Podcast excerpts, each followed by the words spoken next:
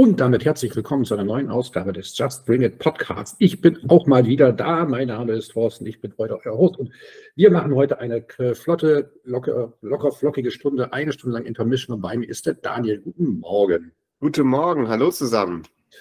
Daniel, wir haben äh, einiges heute zu besprechen, ein paar Themen, die so bei uns auf dem Zettel liegen. Äh, wir arbeiten uns durch von den großen Geschehnissen, ähm, von den großen Geschehnissen zu kleineren Ligen bis hin nach Europa zu den Indies etc. Lass uns doch mal anfangen mit äh, WWE Crown Jewel. Die Eindrücke sind noch ganz frisch, weil wir nehmen das am Morgen nach Crown Jewel auf.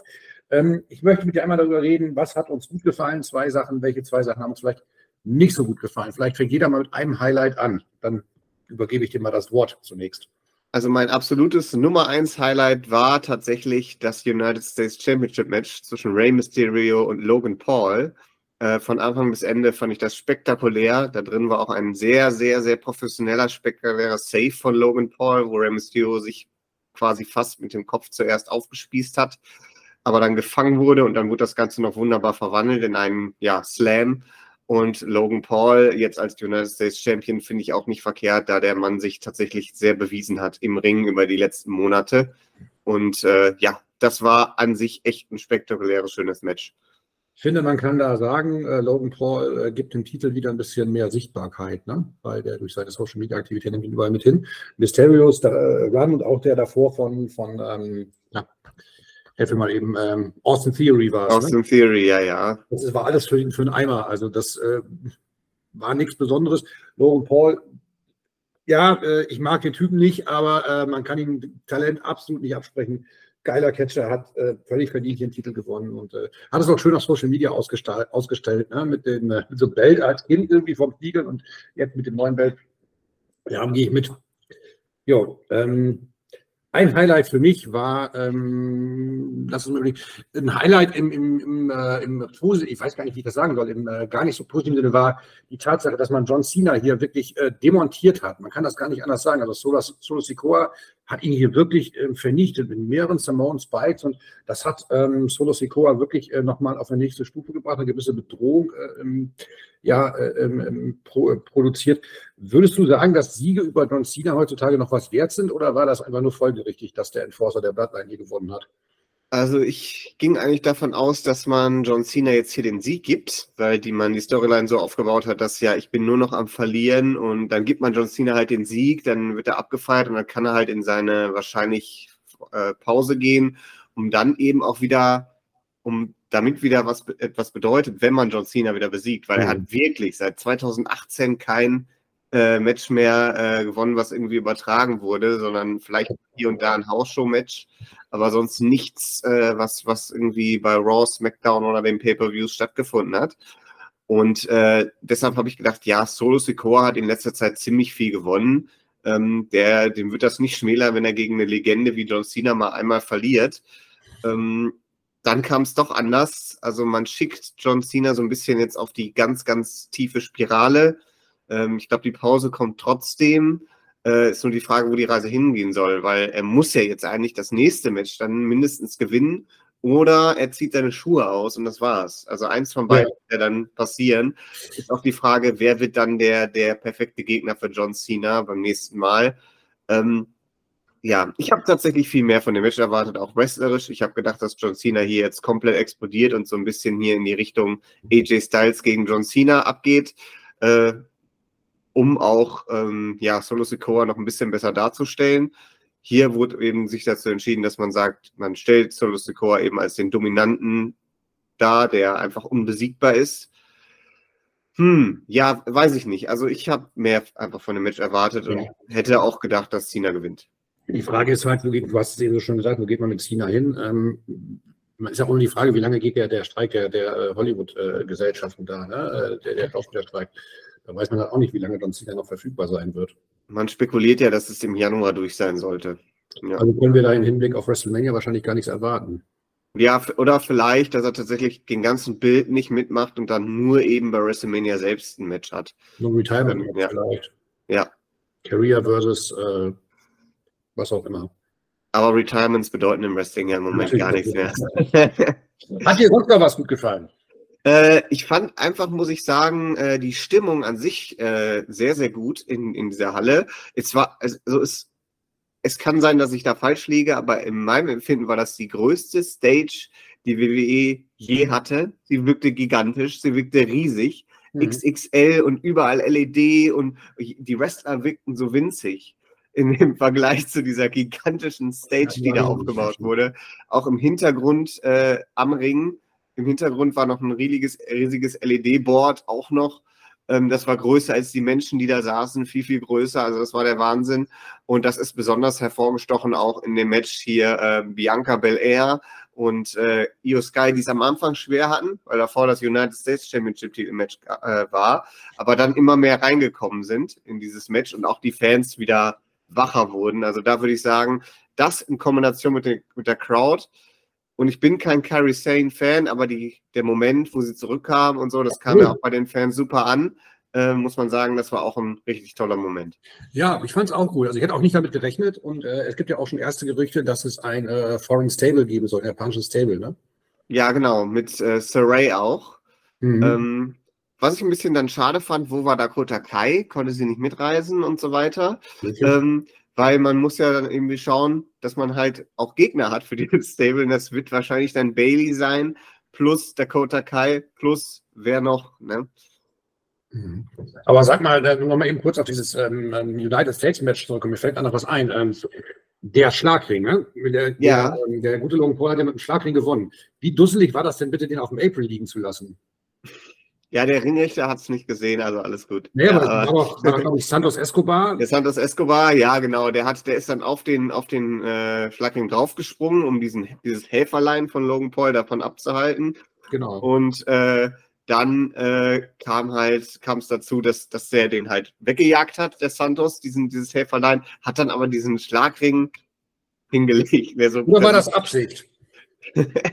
also, ja, nein, ich glaube, ich glaube nicht. Ähm, ich, äh, ich glaube, dass Kalito gegen Rey Mysterio tatsächlich antreten wird. Es kann natürlich, ach, jetzt hast du mich auf eine Idee gebracht. Kann natürlich sein, dass Kalito so die feindliche Übernahme macht und die LWO übernimmt und Rey Mysterio rauswirft. Und Santos. Ist langweilig. Hm? Irgendwie ist es doch ein bisschen langweilig mit der LWO, oder? Ja, genau, das stimmt. Also natürlich, also jetzt gerade jetzt ohne Titel kann ich mir gar nicht mehr vorstellen, wie es da noch irgendwie weitergehen soll. Ähm, ja, vielleicht tatsächlich wird es da zu einem inneren Krieg kommen in der LWO. Ähm, Gerade äh, Cruz del Toro und Joaquin White haben da ja wirklich was zu melden, weil die werden ja richtig untergebuttert. Seit, äh, seit äh, Kalito da ist, spielen die gar keine Rolle mehr. Und ja, äh, ja ich bin gespannt, ähm, wo das hinführt. Ja, du hast schon recht. Also wahrscheinlich könnte sein, dass das äh, doch ein bisschen abgesprochen war. Ähm, würde auch erklären, warum man dann so ein farbloses Helferlein genommen hat. Und das, dann ist nämlich der Spotlight voll auf Santos und nicht auf, den, auf dem anderen. Ja. Könnte schon sein. Ähm, noch ein Highlight, finde ich, ein ganz kurzes Highlight, wenn wir gerade dabei sind, war so, ähm, ich fand das Match zwischen Seth Rollins und Drew McIntyre ziemlich stark. Ähm, das, was Seth Rollins ja dann äh, auch clean gewonnen hat. Und äh, wa was das Ganze noch so ein bisschen aufgewertet hat, war vor dem äh, Women's Title Match, dass äh, Drew McIntyre backstage niedergeschlagen saß und Rhea Ripley so an ihm vorbeiging nach dem Motto so, ey, Alter, wärst du zu uns gekommen, wäre das nicht passiert, ne? Auch ja. der Film, der von Sami Zayn dafür eidelt worden ist, das passte alles rund zusammen. Und ich erwarte hier ehrlich gesagt auch irgendwann einen Beitritt von Drew McIntyre zum Judgment Day. Oder ein Heel-Turn. Eins von beiden. Ich glaube eher Heel-Turn. Ich glaube nicht, dass er dem Judgment Day beitritt. Ähm, ich glaube aber, dass er Heel-Turn, weil er eben, ja, seine Lektion gelernt hat oder zumindest hm. sich so fühlt, dass er die Lektion gelernt hat und eben auf die böse Seite wechseln muss. Aber ich glaube, oh, das findet nicht dahin statt, dass er zum Judgment Day geht, sondern einfach das nur als Vorlage nimmt, um selber auf die dunkle Seite zu wechseln. Okay. Kommen wir mal zu den äh, nicht so schönen Sachen. Was hat dir denn nicht gefallen bei Crown Jewel? Also ganz, ganz schlimm fand ich das. Du hast es gerade schon angesprochen, Rhea Ripley stand da mit Drew McIntyre und dann ist sie quasi in dieses Match reingelaufen. Im, direkt im Anschluss dieses Five-Way-Match damit, ich muss es einfach so sagen, außer Rhea Ripley, die schlechtesten Wrestlerinnen, die die WWE im Main Roster zu bieten hat. Nia Jax, Zoe Stark, Shayna Baszler und Raquel Rodriguez. Shayna Baszler ist keine schlechte Wrestlerin, aber ich finde sie unglaublich langweilig und die anderen drei finde ich halt unglaublich schlecht. Und mhm. äh, das war einfach von vornherein klar, dass das hier ein mieses Match wird. Ich hoffe einfach nur, dass das bedeutet, dass Rhea sie jetzt alle abgefertigt hat und wir sie im Title Picture nicht mehr sehen müssen, dass sie jetzt in einer Rutsche quasi zack, dass wir uns hier Monate an schlechten Fäden sparen, das in einem abgefrühstückt haben und Rhea Ripley jetzt gute Fäden gegen eine Candice LeRae oder Indy Hartwell haben kann oder Becky Lynch, aber nicht mehr diese, diese vier Damen da irgendwie in dem Title Picture vorhanden sind. Also ich fand es wirklich sehr langweilig. Es war sloppy, dieses Match. Und es war ähm, wirklich katastrophal. Und Rhea Ripley war eigentlich nur noch diese ganzen, ich guck mal kurz, wie lange hat das Match gegangen. Diese ganzen elf Minuten war sie eigentlich damit beschäftigt, irgendwelche Moves zu retten. Deshalb, das war äh, nicht, nicht zumutbar und ganz, ganz furchtbar. Du sagst es schon perspektivisch, sehe ich äh, sie auch eher gegen Candice LeRae in die Hardware, aber ich sehe halt auch äh, im Hinblick auf WrestleMania ganz groß äh, gegen Becky Lynch am Horizont. Ne? Das muss man ganz klar sagen. Also ich glaube, das ist das, ist das Damen-Money-Match, was man sehen will. Ich glaube, das kann man, das kann man wirklich sagen. Äh, dass, äh, und ich sehe vielleicht auf Smackdown-Seite, wenn wir gerade bei den Damen sind, vielleicht sehe ich da einen, äh, einen Three-Way-Dance mit Charlotte Flair, ähm, Bianca Belair und ähm, ähm, na, sag mal eben. Bailey? Ah, Bailey? Bailey nicht. Ähm, oh, ähm, Jade Cargill. Jade Cargill. Hm, ja, ich glaube, ich, Jade Cargill wird erstmal noch bei NXT bleiben. Da bin ich mir eigentlich ziemlich sicher. Meinst du? Ja, auch wenn man das natürlich also strategisch so sein muss, ah, die muss direkt in den Main Roster. Mhm. Aber ich glaube, dass sie, äh, dass es kein Zufall ist, dass ein Babyface gerade mal eben schnell den Titel gewonnen hat. Ähm, das, äh, und ich glaube, dass Taya Valkyrie nicht lange Champion will, Taya Valkyrie, dass Lyra Valkyria nicht so lange Aber Champion bleiben wird. dass sie nicht so lange Champion bleiben wird und das an Jade Cargill relativ schnell verliert. So, dann kommen wir jetzt noch zu einer ähm, Negativgeschichte meinerseits. Wenn du oder möchtest du noch was zum Damen-Match sagen? Nee, nee. Muss ich nicht. nicht. Ja. Also ähm, eine Negativgeschichte, die, die auch vielleicht gar nicht so negativ ist, aber ich fand den Main Event, ähm, sagen wir mal so, die Matchansetzung kann man so machen, Roman Reigns gegen LA Knight, aber ich hatte hier zu keiner Sekunde irgendwie das Gefühl, dass Roman Reigns Titel in Jeopardy ist. In keiner Sekunde hatte ich das. Weil ähm, es war immer so ein bisschen wieder das Formelhafte der Roman Reigns Matches der letzten paar Monate und LA Knight war äh, zwar gut dargestellt worden, aber ich hatte auch dafür, um ihn ähm, als Contender oder sogar als Champion ernst nehmen zu können, war er mir noch nicht zu, zu aufgebaut. Verstehst du, was ich meine? Er hat noch nicht so viel äh, gezeigt. Klar, der interagiert mit der Crowd, das ist phänomenal, wie einst ein The Rock, da können wir, brauchen wir gar nicht drüber reden. Aber mir fehlt so das gewisse Etwas noch, dass ich sagen kann, ich nehme dem das ab, dass er legitim den Titel ähm, und Roman Reigns holen kann. Das habe ich zum Beispiel einem Cody Rhodes ganz anders. Weißt du, ich sehe einen Cody Rhodes und denke so, ja, der könnte das schaffen, obwohl ich nicht so ein riesen Cody Rhodes-Fan bin. Aber LA Knight finde ich, ja, er interagiert mit der Crowd, aber er stellt halt nicht so eine Gefahr dar, oder?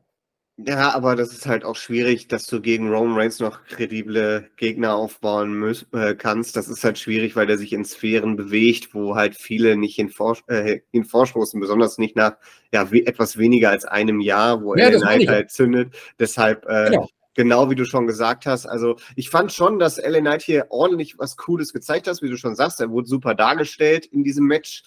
Aber es war halt die übliche Formel, Ablenkung und Bumm und One, Two, Three und Dödem, Dödem. Also es war immer dasselbe und es in den letzten Monaten und äh, ich habe mich daran auch satt gesehen. Aber trotzdem muss ich sagen, es war eine schöne Erfahrung für LA Knight, da mal in so einem Marquee-Match zu, stehen und da hat er auch verdient drin gestanden.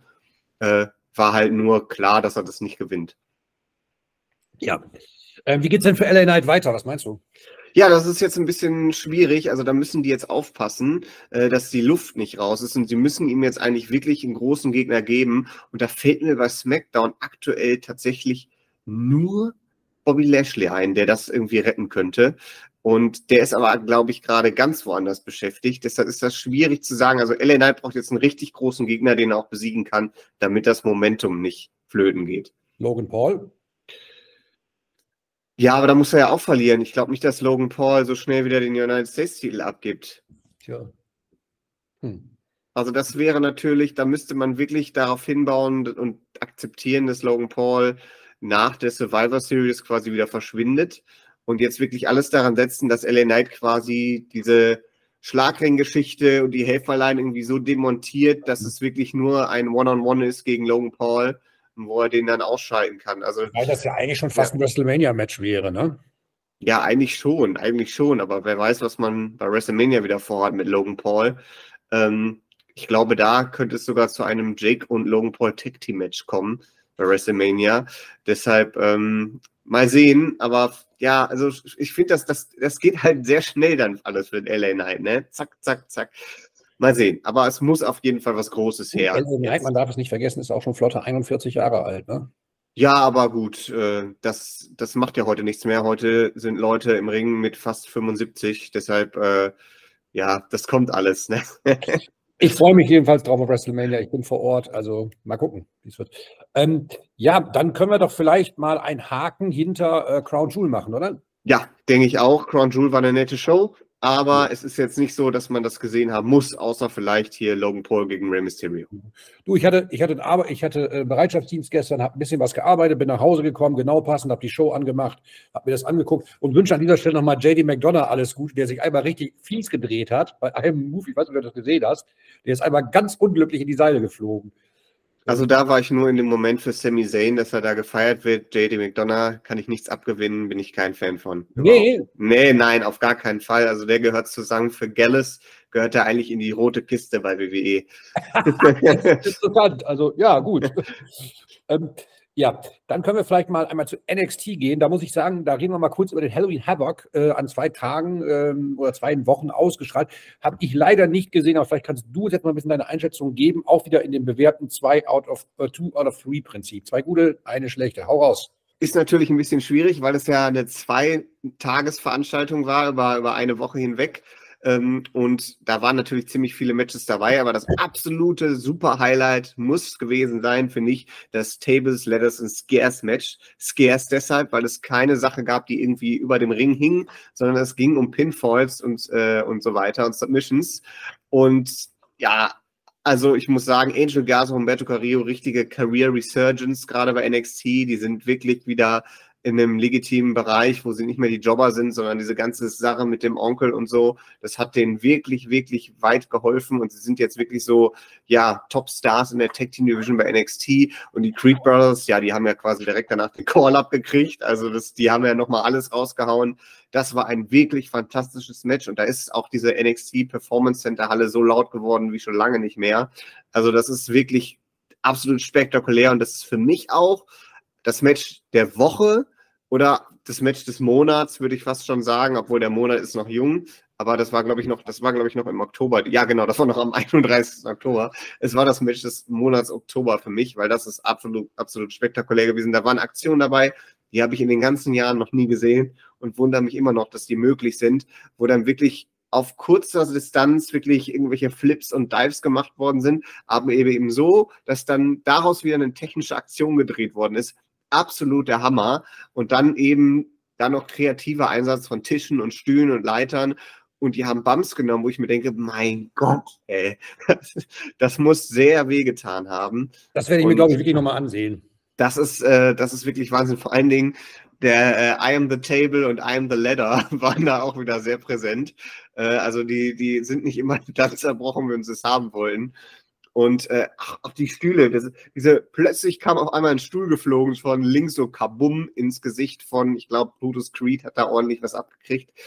Ah, das war wirklich klasse. Und natürlich ein anderes Highlight, das ist aber, glaube ich, keine Überraschung, Ilya Dragunov und Camelo Hayes ähm, mit dem Abschluss, dass Trick Williams rauskam und Camelo Hayes das Match gekostet hat und man wahrscheinlich davon ausgeht, dass tatsächlich Camelo Hayes der Top Secret Attacker von Trick William ist und ihm die Titelchance geklaut hat, was natürlich sehr tragisch ist und sehr traurig, aber auch irgendwie sehr spannend.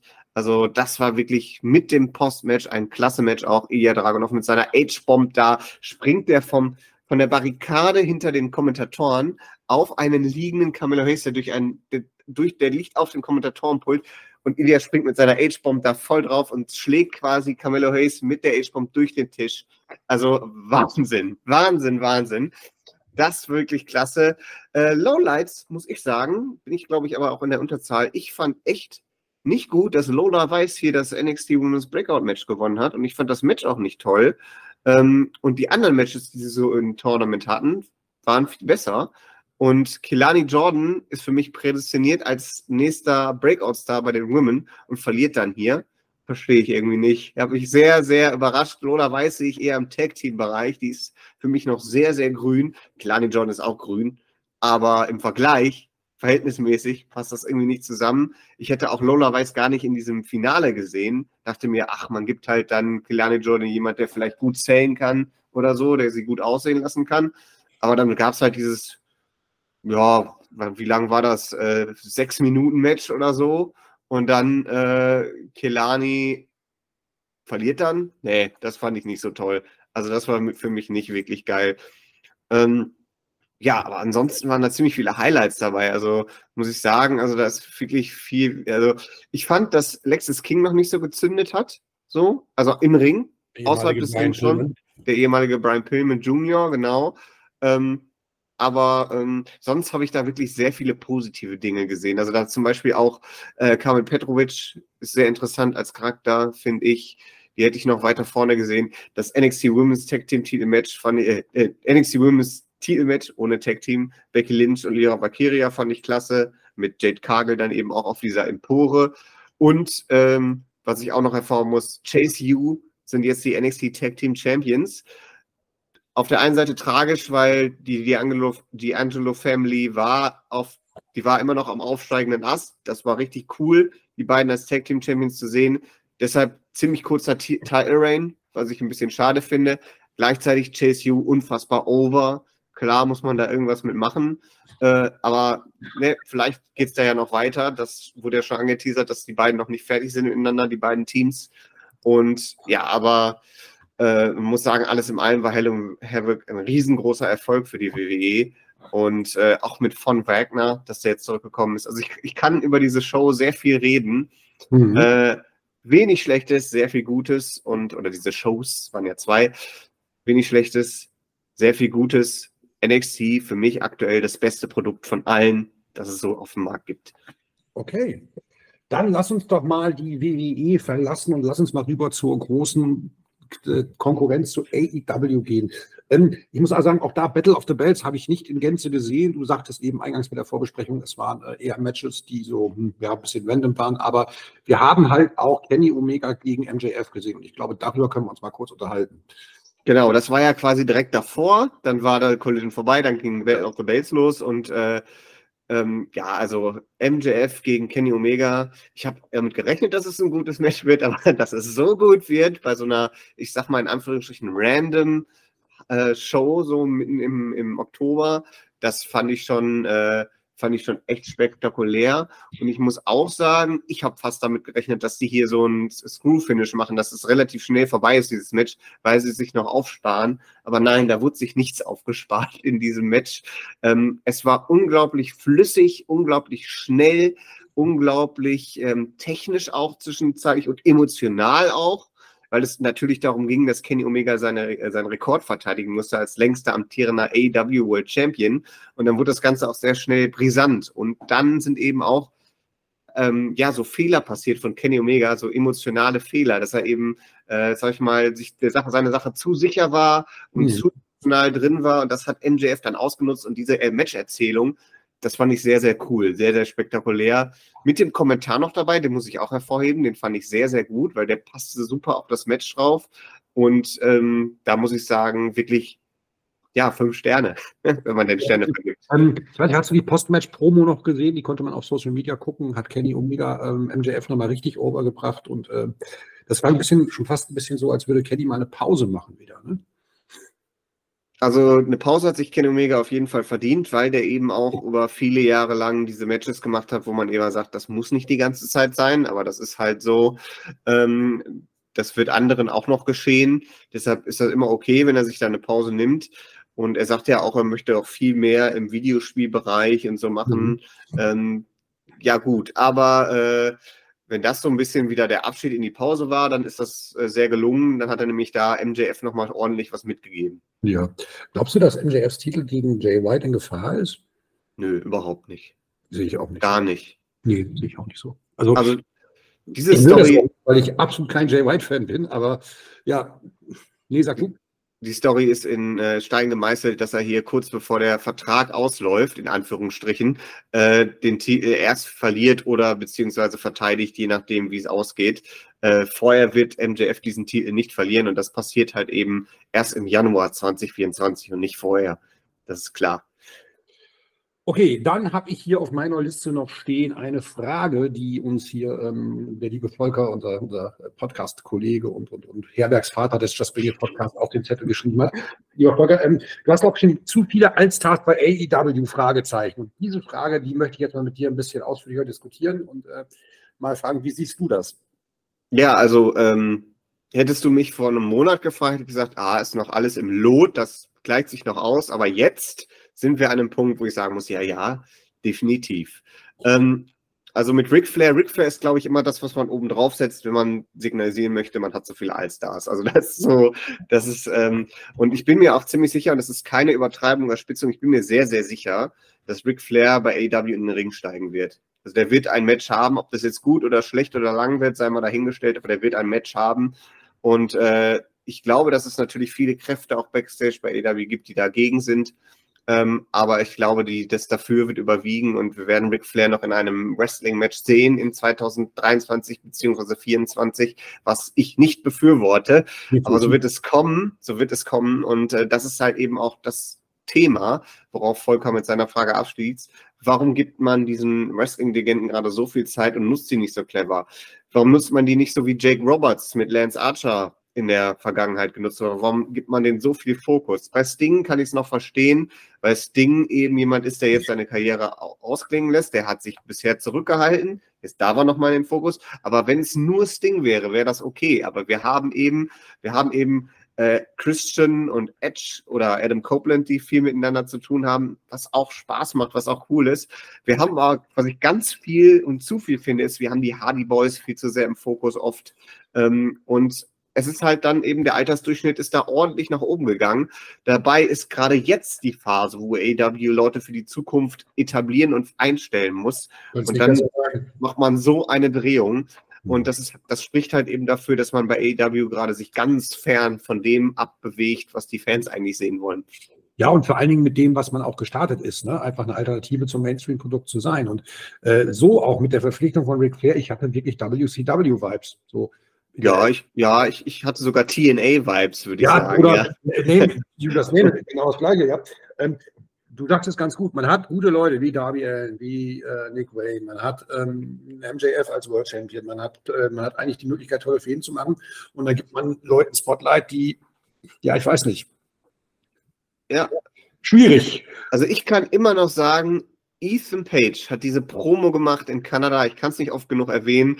Der war danach unfassbar over und dann hat man nichts damit gemacht. Und ich würde so gerne sehen, dass ein kanadischer Star ein junger kanadischer Star, der alles hat, der reden kann, der wrestlen kann, der richtig abliefern kann im Ring, äh, der, eine, äh, der Charisma hat ohne Ende, dass der einfach dann mit diesen Legenden worken kann, aber der Fokus eben auf Ethan Page liegt. Also für mich ist Adam Copeland und Ethan Page das Ding, was du demnächst machen musst. Ja, klar. Äh, und äh, aber ich glaube nicht, dass es passieren wird. Mhm. Und äh, ich meine, wir haben ja auch jetzt Luther als jemanden, der, der auch schon so ein Altstar ist und jetzt mehr in den Fokus gerückt wird.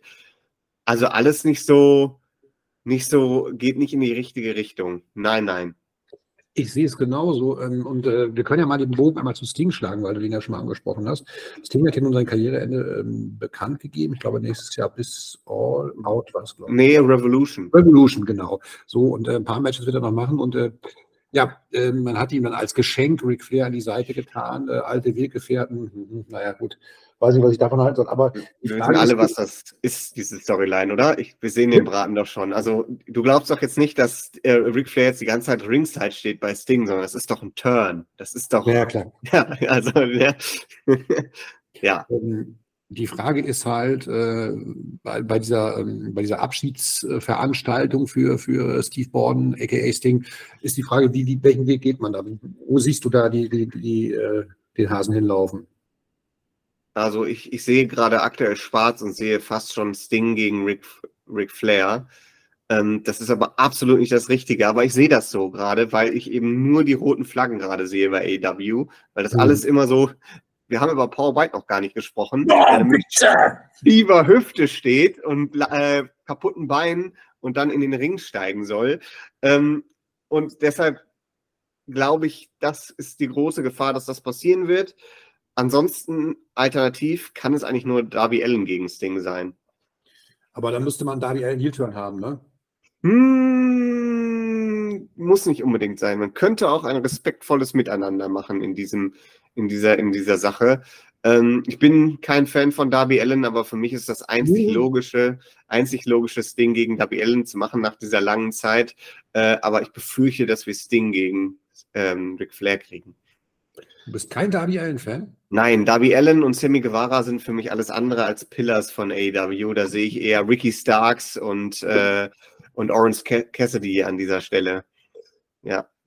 Guck mal, das äh, überrascht mich jetzt ein bisschen. Hätte gedacht, du, das wäre wohl deins. Aber gut, so kann man sich täuschen. Ja, ähm, was ist ansonsten bei AEW noch passiert? Ich finde, im Moment ist es so ein bisschen, ich, ich hatte so ein kleines bisschen verloren so zwischendurch, ne?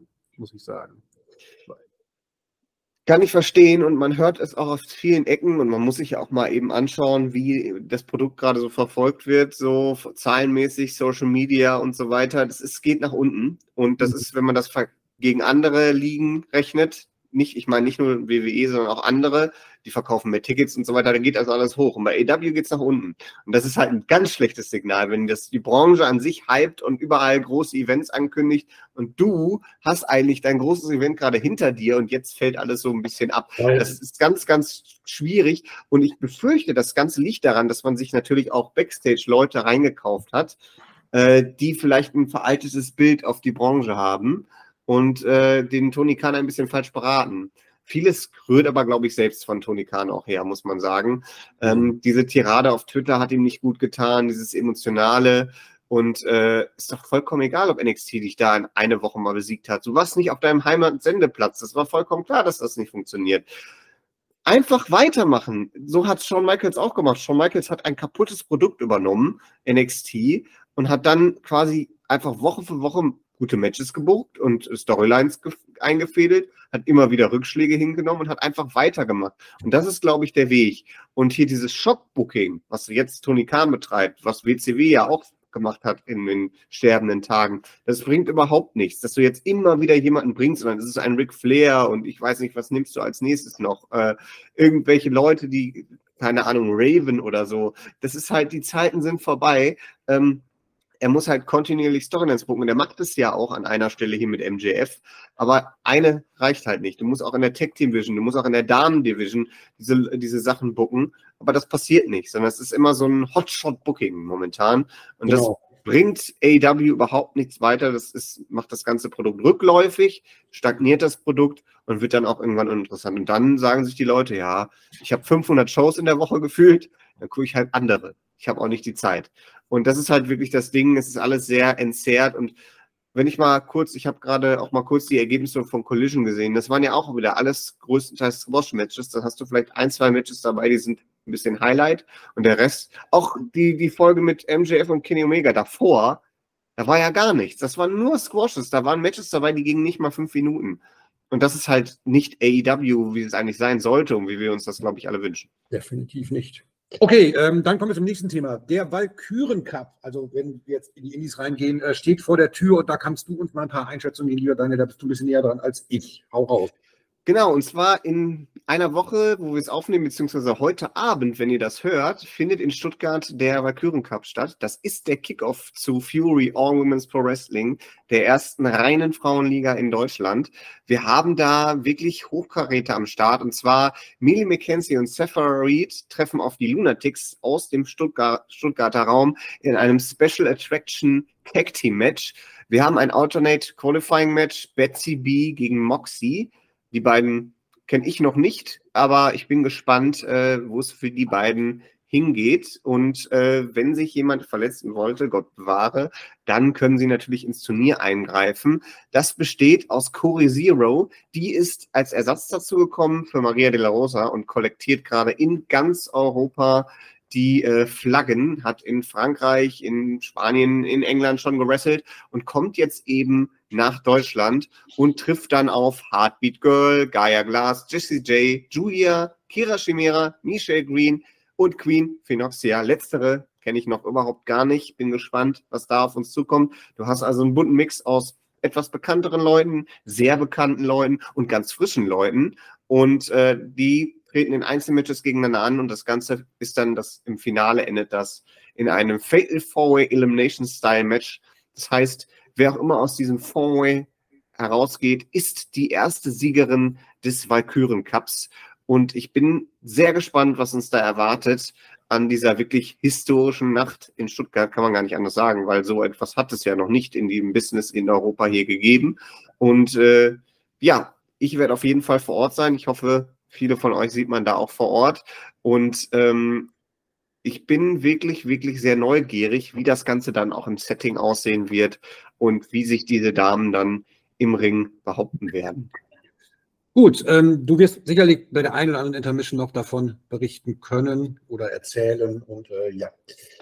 Ähm, dann lass uns doch noch mal eben zum Schluss äh, reingehen in zwei Themen, die mich noch interessieren. Und zwar die erste Wrestling-Show von Access All Artists steht am äh, Horizont und das Signing beziehungsweise die Wrestler, die dort gesigned werden, immer mehr. Ne? Ja, und wir haben jetzt ähm, einen Tag nach dieser, äh, einen Tag vor dieser Aufnahme haben wir noch einen ganzen Schwall an neuen Leuten gekriegt. Ne? Tim Stübing, Seritus, äh, Pascal Spalter ist von dieser von diesem Badge ankündigen, glaube ich, der größte Name. Mila Schmidt ist auch dabei und Aitash Bahar. Mhm. Und die werden ja dann unterstützen, die bisherigen angekündigten Mete Hahn, Jörn Simmons, Bobby Guns und Michael Knight. Also ähm, wächst schon, schon so eine richtig runden Show heran, diese, diese Card. Ich glaube aber trotzdem, dass das erstmal nur so ein Testballon sein wird, oder? Ja, da bin ich mir ziemlich sicher. Ähm, ich bin sehr gespannt. Also ich werde auf jeden Fall auch da vor Ort sein am 30.12. Das ist sowieso eine Zeit, wo sonst niemand irgendwas vorhat immer und keiner hat äh, wirklich irgendwas. Und deshalb sage ich, ach, da habe ich Zeit. Da fahre ich mal hin. Das ist nicht weit, Emden, von mir aus. Und deshalb äh, gehen wir mal in die Heimatstadt von Otto Walkes und schauen uns Wrestling an. Ähm, und ich bin gespannt, es sind halt auch äh, drei von vier meiner Lieblingseuropäischen Wrestler dabei. Also da muss man so Jörn, Michael Knight, Bobby Ganz, da muss man schon sagen, ähm, klar, komme ich da mal vorbei. Ähm, Ringsprecher, Ringsprecher auch äh, Tommy Gießen. Ja. Deshalb äh, bin ich sehr, sehr interessiert an dieser Veranstaltung und bin einfach auch da wieder gespannt, wie die ganze Aufmachung sein wird und äh, Ring, Stage und so weiter. Wird interessant. Liebe Grüße und Daumen sind gedrückt. Ja, auf jeden Fall. Viel, viel Erfolg. Lass uns noch mal eben kurz einen kleinen Splitter zur WXW aufnehmen. Und zwar, wir haben äh, in Frankfurt das große Titelmatch zwischen Robert Deisker und dem äh, Shortcut to the Top-Gewinner, dem Son of Nothing Maggot, ähm, auf dem Zettel oder am Horizont. Äh, wie sind deine Gedanken da? Ja, also ich glaube, das wird ein sehr cooles Match, aber ich bin mir 100%ig sicher, dass es hier nicht zu einem Titelwechsel kommen wird und ich bin mir genauso sicher, dass Maggot danach erstmal keine Rolle im Main Event mehr spielen wird. Also das ist für mich auch jetzt, das habe ich ja vorher schon prophezeit in Anführungsstrichen, aber ähm, jetzt wird es auch immer klarer auf dem Weg dahin, dass äh, Maggot einfach nicht die Gefahr ist und dass Amboss einfach sehr mit sich selbst beschäftigt ist gerade ist das Gefühl. Also der Fokus liegt gar nicht auf Maggot. Maggot fährt zwar große Siege ein. Ich glaube, jetzt bei, einer, bei der Veranstaltung in Dresden hat er sogar Axel Tischer im Main Event besiegt, was ja gerade in Dresden eine große Nummer ist. Mhm. Ähm, richtig schön, auch lange Match. Was man Aber, als Bild abnehmen kann für das Champion-Titel-Match in Frankfurt. Ne? So. Also, dass er jetzt alle geschlagen hat und jetzt das 30er der Endgegner ist. Ne? So. Ja, genau. 30er ist der Endgegner, aber gegen den wird er eben alle seine Leben verbrauchen und verlieren und Game Over gehen und dann wird er wahrscheinlich eher wieder in andere Richtungen gehen. Ähm, ich bin gespannt, äh, wo es zu Maggot hingeht, aber als Champion würde ich ihn zwar gerne sehen, aber sehe ich ihn in dieser Situation momentan noch nicht, weil ich fest davon überzeugt bin, dass Robert Dreisker als Unified World Wrestling Champion ins Karat reingeht. Das ist für mich einfach gesetzt. Ins Karat oder ins Karat-Wochenende? Also ins Karat-Wochenende. Ich glaube nicht, dass man das nochmal macht, dass man hier den Titel mit ins Turnier nimmt. Das war einmal eine coole Sache, aber ich glaube, es ist schöner, wenn man wirklich weiß, dass am Tag Karat Tag 2 der World Championship der Main Event ist. Das finde ich immer am besten. Lass uns doch als letztes nochmal diesen Bogen eben aufnehmen. Was glaubst du denn, gegen wen ähm, dann Robert Eisker seinen Titel verteidigen wird beim Karat? Das ist gerade richtig schwer zu sagen. Ich glaube fast, dass wir hier jemanden sehen müssen, der von außerhalb reinkommt, weil wer soll es sonst sein? Also High Performer Limited ist ein Heel Stable, deshalb glaube ich nicht, dass das irgendjemand davon wird und ich glaube auch nicht, dass es Icarus oder Lawrence werden. Ähm, das glaube ich auch überhaupt nicht.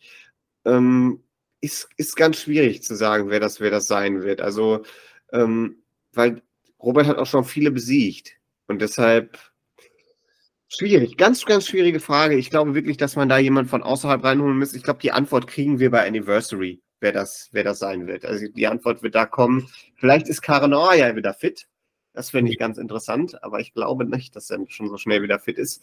Ähm, es ist ein großes Fragezeichen, aber das macht die Sache auch interessant, weil ich glaube, die letzten Jahre, natürlich war es dann am Ende nicht so durch Verletzungen oder Änderungen, aber die letzten Jahre haben wir uns um diese Zeit relativ gut ausmalen können, wer es denn sein würde.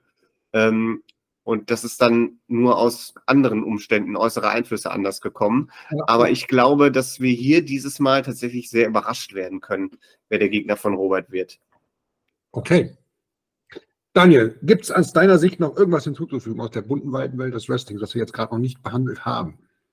Ja, natürlich müssen wir über den Huber sprechen. Ich habe die Results aus Bad Säcking noch nicht gelesen. Ich habe die Results auch nicht gesehen. Ich habe Clips gesehen und äh, anscheinend hat der Huber ja auch seinen Kopf verloren. Und äh, ein gewisses Tech-Team aus Michael Schenkenberg und Nikita Garisma hat gewisse Social-Media-Aktivitäten gehabt, dass ja Nikita Garisma und der Huber noch nie an einem Ort zusammen gesehen worden sind. Das ist natürlich interessant. Wer hat denn jetzt den Huber gespielt? Das ist jetzt die große Frage. Ähm, ich kann mir fast schon vorstellen, also das am Anfang sah das ja aus, als wäre der Huber so eine einmalige Sache für, die, für diese Halle da, weil das Marcus Kottchen ist. Also ich kann mir schon vorstellen, dass der Huber so ein bisschen so zusammen mit Disco Frankie beim Karat-Wochenende ein bisschen mit auf die Tanzfläche geht oder sowas. Äh, also für sowas, äh, sowas muss einfach auch zwischendurch mal sein, das ganze Ernsthafte mal äh, so sein lassen, wie es ist. Äh, ich finde den Huber lustig und deshalb kann er für mich gerne des Öfteren mal als Gast vorbeischauen. Jetzt nicht in einem Titelmatch oder so, ist klar, aber schon so zwischendurch. Und ähm, ich möchte auch noch positiv erwähnen, WXW Heat, da war ich ja am äh, Mittwoch, den 1. November. Und das war eine sehr, sehr gute, sehr, sehr runde Veranstaltung, wo es äh, auch eine lustige Sache gab im Dance-Off, aber eben auch sehr gute Matches, unter anderem von ähm, ähm, ja, unter anderem von Shigehiro Iri oder eben auch von Danny Frey und ähm, der absoluten Legende Nick Schreier, wo es dann auch einen Titelwechsel gab. Der Academy Champion ist jetzt Danny Frey. Und da muss ich sagen, also kann ich empfehlen, wer die Zeit hat, an so einem Mittwochabend mal zur Academy zu reisen, wenn wie Hit stattfindet. Das hat sich echt gelohnt. Das war richtig cool. Sehr schön. Dann lassen Sie doch auf dieser Note enden und äh, wir äh, können uns hier verabschieden mit den Worten. Folgt auf Social Media, kommentiert, wie ihr möchtet, wie ihr wollt. Sprecht uns bei den Shows an und äh, es war mir ein inneres Blumenpflücken, Daniel. Vielen Dank für heute. Ne? Ja, hat mich auch sehr gefreut. Hat riesen Spaß gemacht. Dann bis die Tage. Tschüss. Dann, tschüss.